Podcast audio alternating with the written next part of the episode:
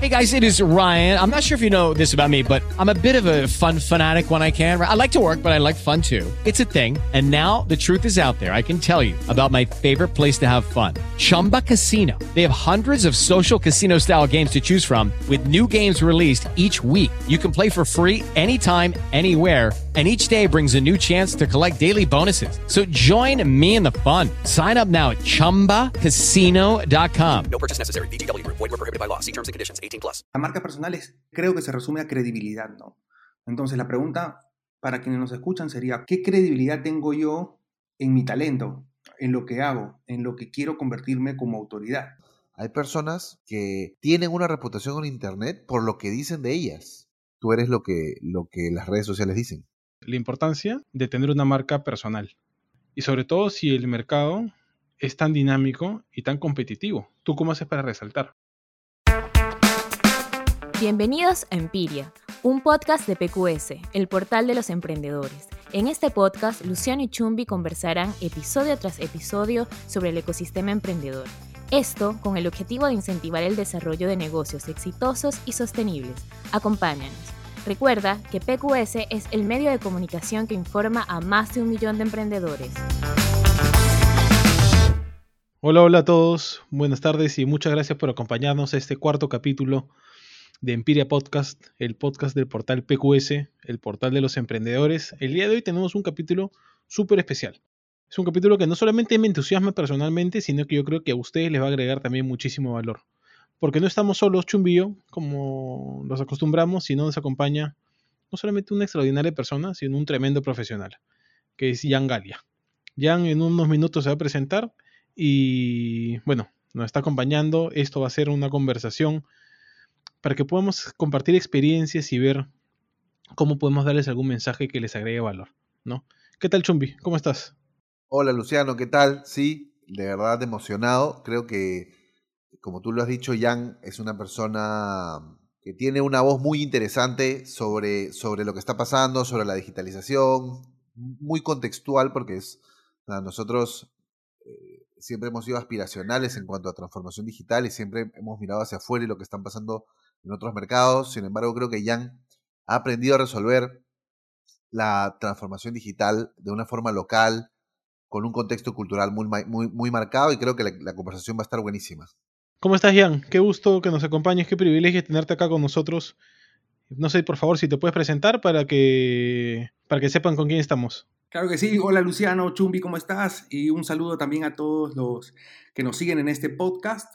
Eh, para mí es un placer poder compartir este tiempo con ustedes y sobre todo entregarles mucho valor, mucho contenido de valor para darles ideas de emprendimiento digital, de cómo pueden acortar el paso y poder tener éxito en este mundo cada vez más competitivo, porque ahora sí ya las fronteras se bajaron y entran competidores de fuera, pero también nuestro mercado, nuestros potenciales clientes, podemos tocar cualquier país del mundo literalmente en, en un mismo salón, que creo que adelantándome un poco va a ser una de las tendencias a futuro. Claro que sí, claro que sí, buenísimo. Tú, tú mira, tú lo dices y tienes mucha razón, ¿no? Estamos en un mundo que, que no solamente es cada vez más competitivo, sino la globalización ha cambiado absolutamente todo, ¿no? La transformación digital te permite eh, aprender, trabajar, comunicarte, interactuar, todo de una forma radicalmente distinta a la que muy probablemente nosotros utilizamos cuando estamos estudiando. Ya no existen barreras en lo absoluto, ¿no? Tú puedes consumir contenido básicamente de cualquier parte del mundo en tiempo real, ¿no? Y eso no solamente es eh, emocionante desde el punto de vista del usuario, sino también retador desde el punto de vista del creador del contenido, porque tú ahora no estás apuntando solamente a tu espacio geográfico, sino tú potencialmente puedes llegar a 7 mil millones de personas. ¿no? Puedes llegar a cualquier rincón del mundo mientras tengan conexión a internet y puedan acceder a tu, a tu información. Eso, por eso cuando dicen que la transformación digital y la automatización. mientras hables chino. O inglés. Y por eso, por ejemplo, iniciativas como la de ustedes, la, de, la del grupo con este podcast, es tan importante, ¿no? Porque es una de las habilidades eh, que va a tener que tener de forma transversal cualquier profesión, ¿no? Antes de pronto estaba muy delegado a una carrera de marketing, lo de publicidad digital, Facebook Ads, Instagram Ads, pero ahora tiene mucho más coherencia y tiene mucho más sentido que lo que nos escuchan, que están dedicados, por ejemplo, al rubro de contabilidad o al rubro de educación, que tengan pensado alguna startup, algún emprendimiento, como el, el, podcast que nos está, como la herramienta con la que estamos usando en este podcast, que es Zencaster, eh, es importantísimo que los emprendedores ya sepan esto. O sea, no está ahora solamente para, no es una materia solamente para los de marketing. No sé si todos están de acuerdo, pero es importantísimo que uno, que de forma transversal, todas las carreras sepan ya sobre marketing digital. ¿Sabes qué cosa no se nos enseñó lo suficiente? Y no, no solamente en la universidad, sino muy probablemente en el colegio. No se nos enseñó a hacer comunicaciones efectivas, ¿no? Y hablar en público y a poder expresarse con claridad. Todos, no tienes que ser tú el líder de una organización o tienes que ser un artista para tener la obligación de saber expresarte en público, ¿no? E independientemente de la carrera que hayas estudiado, muy probablemente eh, te dé un poco de nervios la primera vez que tú tengas que exponer frente a un auditorio. Pero las exposiciones en público es como cualquier competencia que tú puedes desarrollar, ¿no? Y la única forma de desarrollarla es practicando. Y mientras más temprano tú empiezas a practicar esa competencia, mejor la vas a desarrollar. Es como todo en la vida, ¿no? pocos son los privilegiados que nacen sabiendo. El resto de mortales tenemos que practicarlas. Y si le metemos más ganas que el resto, nos va a ir probablemente un poco mejor, ¿no? Pero, pero la, capacidad que tú tienes para hablar, no solamente en público, hablar frente a una cámara, hablar frente a un micrófono, hay que desarrollarla y es importante porque se hace más conocido el, el, profesional que tiene mejores cosas que comunicar. Todos tenemos un mensaje que dar. El tema es quién lo expresa mejor. No sé si creen, si, si, si les parece de acuerdo. Correcto. Y, por ejemplo, Chumbi, ¿no? Que es profesor. Sí, por ejemplo, mira, yo me anticipo el caso de Chumbi, ¿no? Que es profesor en varias universidades. Y muy buen profesor, además, Chumbi. Y si él enseña en una clase de forma presencial, la dinámica, las herramientas y la capacitación que tenía que tener ese profesor ahora es diferente, porque en, una educación virtual, lo que conversábamos hace, antes de iniciar el programa, ¿no? Un, si tú estás en un salón presencial, tú ves un plano general de todo el salón, ¿no? Ves a tus compañeros, eh, ves al profesor de pies a cabeza, ves la pizarra y tienes ciertos distractores.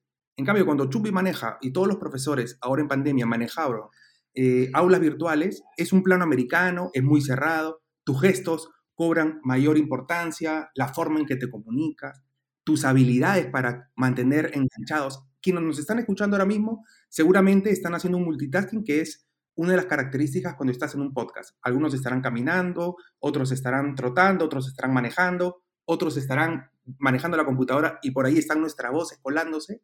Esas características igual variaron en, las clases virtuales. El profesor tenía que competir ahora contra el alumno que tenía la cámara cerrada y estaba este, con el celular. Y también las ventajas, ¿no? Como alumno, no tenías que trasladarte hasta el centro educativo y regresar. Como alumno podías repetir cuantas veces querías una lección, podías volver a repasar, podías poner pausa. Es decir, el mundo virtual te trae muchísimas ventajas que no hay en el mundo real, cada uno con sus características. Ninguno es mejor que otro. Tú, Chumbi, como profe, ¿cómo la viviste?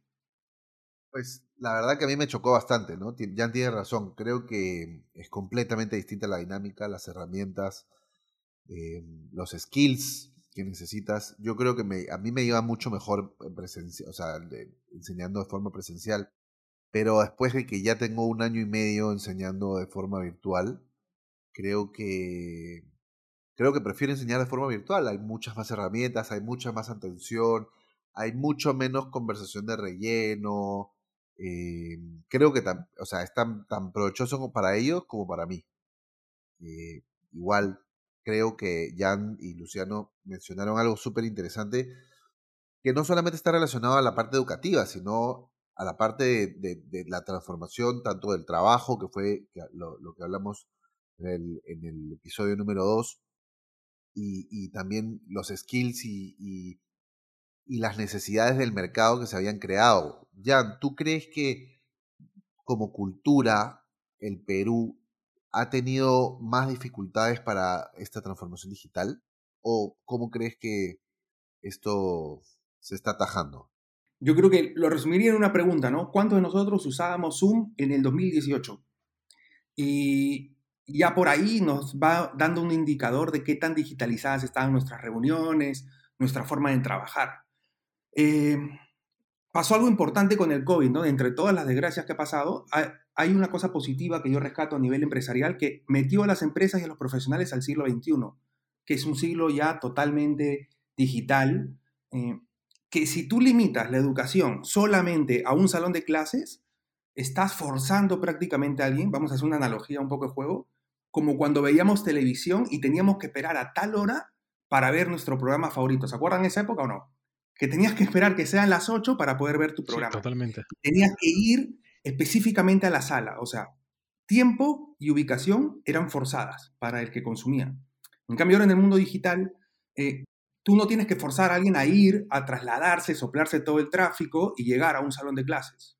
Ya no.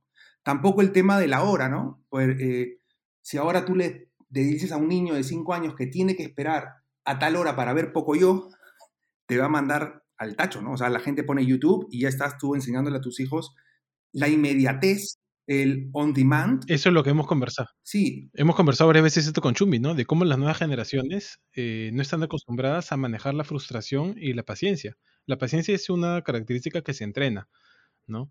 nosotros, cuando veíamos, no sé, pues, eh, Dragon Ball, sabíamos que teníamos que esperar todos los días a las 3 de la tarde. Llegábamos al colegio, almorzábamos y esperar a que den Dragon Ball, ¿no? Y si el capítulo acababa cuando Goku estaba a punto de convertirse en Saiyajin, bueno, discúlpame, vas a tener que esperar hasta el día siguiente a las 3 de la tarde para ver si se convirtió o si no se convirtió. El día de hoy, ¿tú crees que si le digo a mi hijo, oye, tienes que esperar hasta el día siguiente para ver si se salva o no, va a entender. Salvo que sea un hitazo, ¿no? Como Game of Thrones. No, exacto. Claro, y respecto a la educación, y respecto a la educación, hay, un, eh, hay un concepto equivocado de la educación tradicional, ¿no? En el que consideran de que todos aprendemos igual y que todos, es como si el colegio fuera una fábrica, ¿no? Y como si todos tuviéramos que aprender exactamente de la misma forma. Cuando no tiene que ser así, cuando cada uno tiene sus propias características y sus propias habilidades cuando cada uno tiene sus propias fortalezas y, áreas de mejora, ¿no? ¿Qué nos pasaba a nosotros cuando íbamos al colegio, por ejemplo? Y si tú te sacabas eh, 0,8 en matemáticas y te sacabas 18 en arte, llegabas a tu casa con la libreta, ¿qué era lo que con seguridad te iba a pasar? Te iban a gritar, te iban a castigar, te caía y te decían, oye, te caía mira, te me, pones a te, me pones a, te me pones a practicar matemáticas en este momento hasta que me levantes esa nota y ni tocas el arte porque en arte ya sacaste 18. Cuando quizás mm. yo no nací para ser ingeniero, pero sí nací para ser un extraordinario artista. ¿No? Porque estamos acostumbrados a castigar las debilidades en lugar de premiar las fortalezas de las personas. Y ese es un problema serio. Y a eso súmale, a eso súmale que em, no solamente te, te, te castigan porque estás mal en matemáticas. Si hubieras estado mal en arte y bien en matemáticas, no te hubieran gritado tan fuerte, o sea, no, no, no hubiera importado tanto, porque hay ciertos temas que tienen mucho más valor para algunas personas. Sí, pero, pero la educación tiene que ser personalizada. Yo creo que, que, bien, lo, bien lo dice Jan, ¿no? O sea, esta pandemia lo que ha hecho ha sido acelerar la transformación digital de las compañías, pero que esto no es nuevo. La transformación digital, ya lo hemos hablado, no es opcional y no es una cuestión que haya nacido. Hace años venimos hablando de esto, pero adoptar la transformación es un tema cultural, es que tú entiendas de que es necesario, es, ya está en la obligación de adaptarte, ¿ya? Ahora nos hemos entrado en este mundo virtual a la fuerza. La pandemia nos empujó a este, ese nuevo mundo y te das cuenta de que las cosas siguen funcionando. ¿no? Eh, la educación ha cambiado totalmente. Hay algunas cosas que no pueden ser virtuales, que, que, sí necesitan la experiencia, pero bueno, ahí vamos aprendiendo sobre la marcha. Y es retador para todos, ¿no? Retador para los alumnos y retador también para los, para los profesores, como bien decía Chumbi. Sí, y no solo eso, además de eso, Luciano, por ejemplo, también ha cambiado conceptos importantes y a mí uno de los conceptos que más me fascina es el tiempo. Me gusta mucho todo lo relacionado a la percepción del tiempo. Eh, por ejemplo, en mi empresa, en Pizarra Digital, los invito a visitarla, a pizarradigital.com, eh, damos diferentes cursos, diferentes herramientas en las cuales eh, te enseñamos a gestionar de manera efectiva tu tiempo y si tú quieres lanzar un emprendimiento digital, te enseñamos cómo acortar algo que tú vas a poder llegar del punto A al punto B, sí o sí.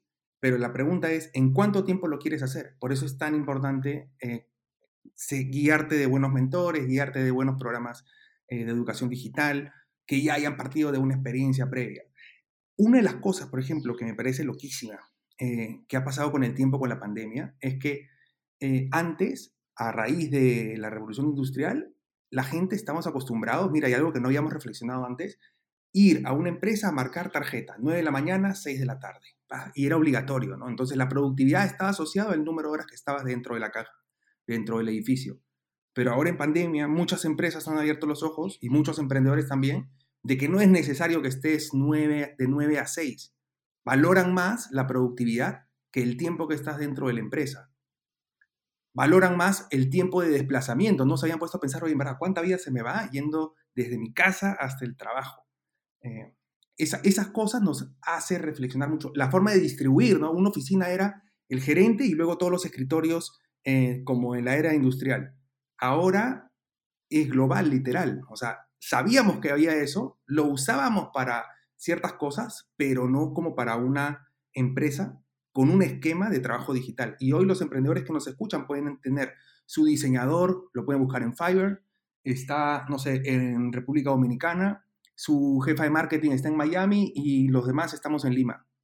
Eso va a ser y es ahorita ya algo común. Entonces, tú como profesional, lo que decía Chupi, ¿no? El tema de los skills, tienes que comenzar a equiparte porque tu puesto va a ser fácilmente reemplazable por alguien de cualquier lado, ya no tiene que ser alguien que vaya a postular al trabajo, pero también la otra cara de la moneda, tienes el mercado abierto, literal en cualquier lugar. No solamente va a ser voy a poner un negocio para atender a todos los que están por Miraflores o por Surco, por La Molina, sino puedo poner mi negocio y sé que en la mañana tengo una reunión con alguien de Medellín, en la tarde con alguien del DF y una hora antes con alguien, no sé, de Buenos Aires, ¿no? En ese sentido, ¿qué cosa le recomiendas a los profesionales? Mira, a mí lo primero que me salta a la vista, ahora que tus potenciales clientes están en cualquier parte del mundo, es la importancia de tener una marca personal. ¿no? Eh, y segundo, la importancia de mantenerte a ti como profesional en constante adaptabilidad, o sea, ser flexible, ser adaptable y ser y la capacidad de learnability, ¿no? De mantenerte siempre en constante aprendizaje, porque el mundo cambia muy rápido. Y las empresas necesitan a los profesionales que estén siempre sobre la ola, no los que se dejen estar, ¿no? Y sobre todo si el mercado es tan dinámico y tan competitivo. ¿Tú cómo haces para resaltar? Totalmente de acuerdo. Yo estoy de acuerdo. Es muy difícil porque pues, ahora hay un... Solamente hay micro diferencias, ¿no? Sí, la marca personal es súper importante. Yo, en mi perfil de Instagram, me pueden buscar como arroba con G, Gian Galia, como gallina pero sin N, Galia con doble L. Eh, yo siempre trato de, enfocarme, si bien mi empresa es Pizarra Digital, desde mi Instagram, que es algo que pueden hacer todo lo que escuchan, eh, crear lo que decía Luciano, tu marca personal, que finalmente va a ser tu activo más importante, porque si es lo que ahora se ha puesto de moda con las redes sociales, lo de los influencers, ¿no? Mira, tú analiza nuestro comportamiento de compra. Antes era muy importante eh, los comerciales que veíamos, pero ahora la palabra de alguien en redes sociales pesa incluso más que el mismo comercial. O sea, nos dejamos influir, como dice la, palabra, ah, mucho por el, la opinión de otros. Por ejemplo, eh, ahora vemos hoteles que tienen eh, un letrero de el puntaje que le da Booking. ¿Y quién le da ese puntaje? No un jurado, sino los mismos usuarios. Entonces, este eh, social proof, la prueba social, es muy, muy importante. Y la prueba social de tu marca, o sea, tú, Luciano, como profesional, Chumbi como profesional, eh, y cada uno de los que nos va escuchando, eso es lo que te da la credibilidad en realidad y a partir de ahí puedes comenzar a desarrollar cualquier tipo de producto. Yo sé que si los alumnos escuchan que Ian Gali está sacando tal programa, que seguro les anunciaremos por ahí si hacemos algo juntos, que sería increíble hacer algo con PQS, va a tener cierto nivel de calidad porque es lo primero que tienes que cuidar. Totalmente, totalmente de acuerdo, ¿no? Y, eso lo hablamos en el primer, el primer capítulo, ¿te acuerdas, Luciano?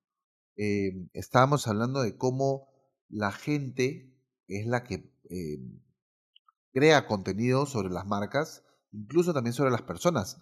Hay personas que tienen una reputación en Internet por lo que dicen de ellas. En este momento de la coyuntura política podemos ver cómo se personalizan muchas, muchas personas en base a, distintas acciones o supuestos. Entonces, creo que, creo que esa perspectiva es muy clara, ¿no? Tú eres lo que, lo que las redes sociales dicen. Eso es un, es un arma de doble filo, ¿no? Es un arma de doble filo. Hay que tener cuidado con lo que uno dice o hace en las redes sociales, primero por el tema de la huella digital, ¿no? Eso queda marcado para siempre. Y hay que ser eh, responsable también con los mensajes que uno dices. Porque a través de un teclado, primero que todo se puede malinterpretar.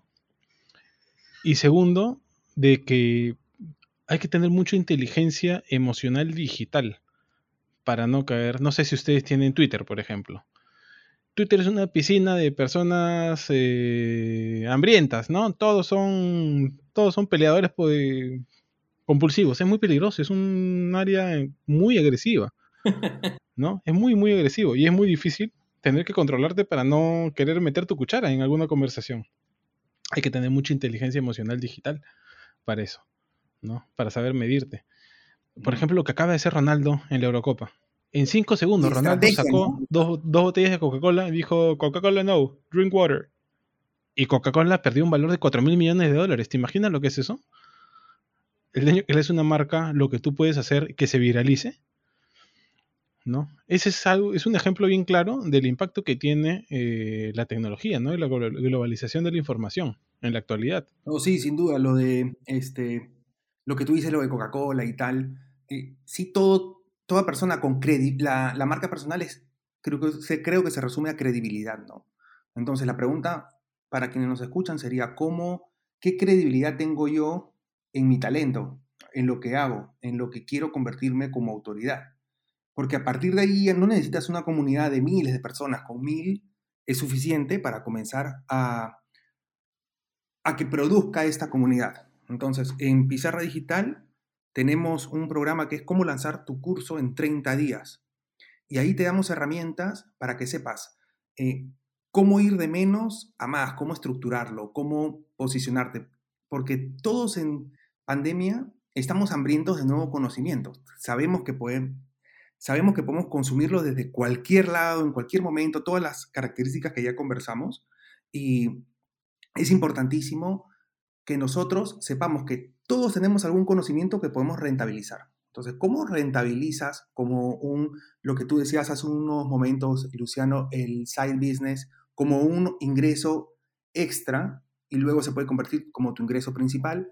¿Cómo rentabilizar el conocimiento que ya tengo? Porque todos somos expertos en, en algo. Si tú ya has hecho algo durante 5 o 10 años, ya tienes algo para poder eh, comunicar. Y lo bueno es que hay una frase de Einstein que me encanta que es, todos somos ignorantes, solo que no todos ignoramos lo mismo.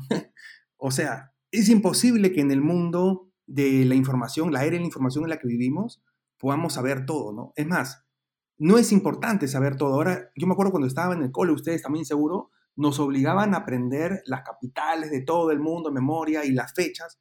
Hoy por hoy, si esa información no la tienes que sacar de una biblioteca, la tienes en el celular, la parte memorística no es tan importante, sino cómo gestionas todo el conocimiento, la infoxicación, ¿no? Esta avalancha de información que hay.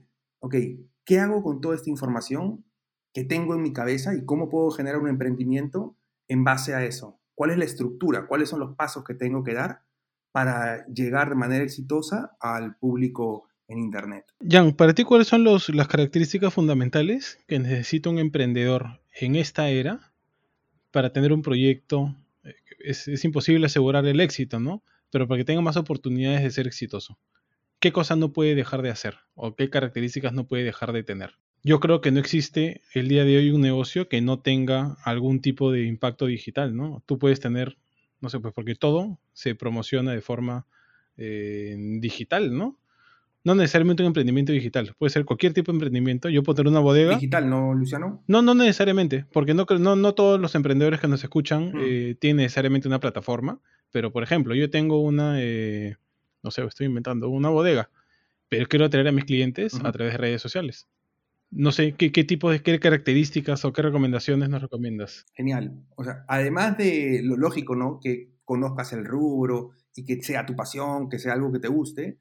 En cuanto a herramientas, a mí me parece importantísimo que sepan el tema de, la, de, redes sociales, o sea, que sepan gestionarla de una manera profesional, que sepan ah, cómo llegar a su audiencia a través de redes sociales. Si tu público es, eh, es un público de, que va a comprarte alguna compra recurrente, que va a hacer compras recurrentes, me parece importantísimo que sepas sobre email marketing.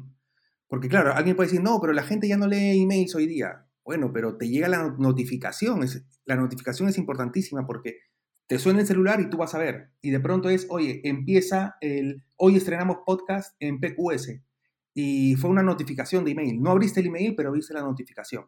Entonces, eh, herramientas para llegar a tu cliente ideal, que tú puedas determinar bien quién es tu cliente ideal, ¿no? Que puedas hacer estos arquetipos, que sepas qué es lo que les gusta, dónde está, dónde lo encuentras, qué hace, cómo consume tu información, qué es lo que más le gusta de tu producto. Ese análisis es fundamental porque a partir de ahí es que nace tu estrategia. Hay gente que empieza al revés, ¿no? Dice, oye, tengo que anunciar en redes sociales, tengo que anunciar en Instagram. Ok, pero ¿a quién le vamos? ¿A quién apuntamos el... ¿A quién vamos con la mira? ¿Dónde apuntamos? Y teniendo claro a quién vas a llegar, ahora tienes que tener claro una segunda cosa, que es qué problema solucionas. Yo cuando hago mentorías o consultorías, siempre es lo primero que le pregunto al cliente, es a quién le hablas y qué problema le resuelves. Entonces, eh, sabiendo eso, ya tú vas a poder desarrollar una estrategia, conocer sin duda, ¿no? Eh, ver, escuchar el podcast de PQS, meterte a cuantos cursos puedas que creas que le pueden agregar valor a tu, a tu empresa, cuáles son para mí básicos, publicidad en redes sociales, así no la sea quien la domina, pero por lo menos que sepas de qué se trata, ¿no? Publicidad en redes sociales, funnels de conversión, automatización y yo creo que con eso está súper bien para empezar y poder este, poner en marcha optimizando tu negocio con las herramientas digitales. Y dos características un poco más humanas que necesita cualquier emprendedor. Un poco de habilidades un poco más blandas, ¿no? No necesariamente algo tan técnico. Yo te digo las que yo considero, ¿no? La primera es eh, la perseverancia y la resiliencia, ¿no? La resiliencia porque a veces la vida te golpea y hay que saber eh, reponerse a la coyuntura y la actitud. Eso depende 100% de uno. ¿no? Tú me decías la pasión. ¿Y qué más? Eh, me parece que la pasión es uno y la ética es lo segundo. Porque hay un enfoque que me enseñó mi papá, que ya no está con nosotros eh, por el tema esta de la pandemia, pero era, él logró hacer una escuela de 12 alumnos a una escuela de 1500 alumnos. Eh, fue una escuela pequeña del INSE y en algo de 10 años terminó siendo la escuela más grande de Latinoamérica, que muchos la deben de conocer, es el Instituto de Galia. Y él siempre, siempre decía que tú tienes que enfocarte en dar un producto de alta calidad. ¿ya? Él era apasionado de lo suyo, pero él no, no le temblaba la mano para reinvertir en equipos de tecnología, de hornos, en capacitación de profesores, en inversión de infraestructura siempre, siempre tienes que tener como objetivo dar un producto de alta calidad, porque así el dinero va a llegar en el medio, sí o sí. Pero cuando tú te enfocas, tengo que hacer dinero, tengo que llegar a las seis cifras, a las siete cifras, no necesariamente tienes un producto de alta calidad al medio.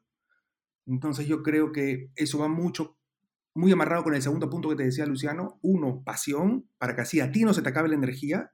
Y dos, ética, para que así al consumidor no se le acabe la energía para comprarte. De Galia no solamente es un ejemplo de, un extraordinario negocio peruano, sí, sí, sí, eh, preciosa reflexión, ¿no? Y aparte es un motivo de orgullo para todos, ¿no? Para todos los peruanos, primero porque todos estamos orgullosos de nuestra comida y todos estamos orgullosos de lo que, de lo que se ha convertido el instituto, ¿no? Eh, así que felicitaciones, felicitaciones por todo lo que han logrado. Oye, qué pena que el tiempo, como siempre, ha volado. No sé, Chumbi, si quieres algún comentario final para cerrar este cuarto episodio. Muchísimas gracias, Jan, por acompañarnos en esta sesión. Espero que la gente que lo haya escuchado no haya encontrado algo de información de valor. Si les gusta esta información, por favor, ayúdennos compartiéndola. Para nosotros siempre ha sido un, gusto hacer este podcast y por favor, ya, ya venimos en un próximo capítulo. No sé, Chumbi, si te gustaría cerrar con algo. Y como reflexión, de hecho, totalmente de acuerdo, creo que la, la pasión y la ética, especialmente la ética para la transformación, que, que normalmente en, una, medio de una transformación y en medio de tantos cambios, la ética puede, puede parecer un elemento hasta, hasta, hasta una barrera en algunos casos, pero creo que sí es importante tenerla clara. Y, y nada, agradecerle a Ian por su tiempo, de hecho, una conversación súper valiosa. Eh, para mí ha sido un placer, Luciano y Chumbi. Un abrazo, Jan. Muchísimas gracias. Sí, muchísimas gracias por la invitación y les deseo un súper éxito en este proyecto del podcast y espero poder hacer cosas juntos con PQS en el futuro. Un abrazo para todos. Estamos seguros que sí. Un abrazo a todos. Chao chicos, nos vemos la próxima semana. Un abrazo. Gracias por escuchar este episodio de Empiria. Este podcast de PQS, el portal de los emprendedores, llega gracias a Campus Virtual Romero y a la Fundación Romero. Visítanos en www.pqs.pe para más información sobre emprendimiento. Recuerda, PQS es el medio de comunicación que informa a más de un millón de emprendedores. Lucky Land Casino asking people what's the weirdest place you've gotten lucky? Lucky? In line at the deli, I guess? Aha, in my dentist's office. More than once, actually. Do I have to say? Yes, you do. In the car before my kids' PTA meeting. Really? Yes. Excuse me, what's the weirdest place you've gotten lucky? I never win and tell. Well, there you have it. You can get lucky anywhere playing at LuckyLandSlots.com. Play for free right now. Are you feeling lucky? No purchase necessary. Void where prohibited by law. 18 plus. Terms and conditions apply. See website for details.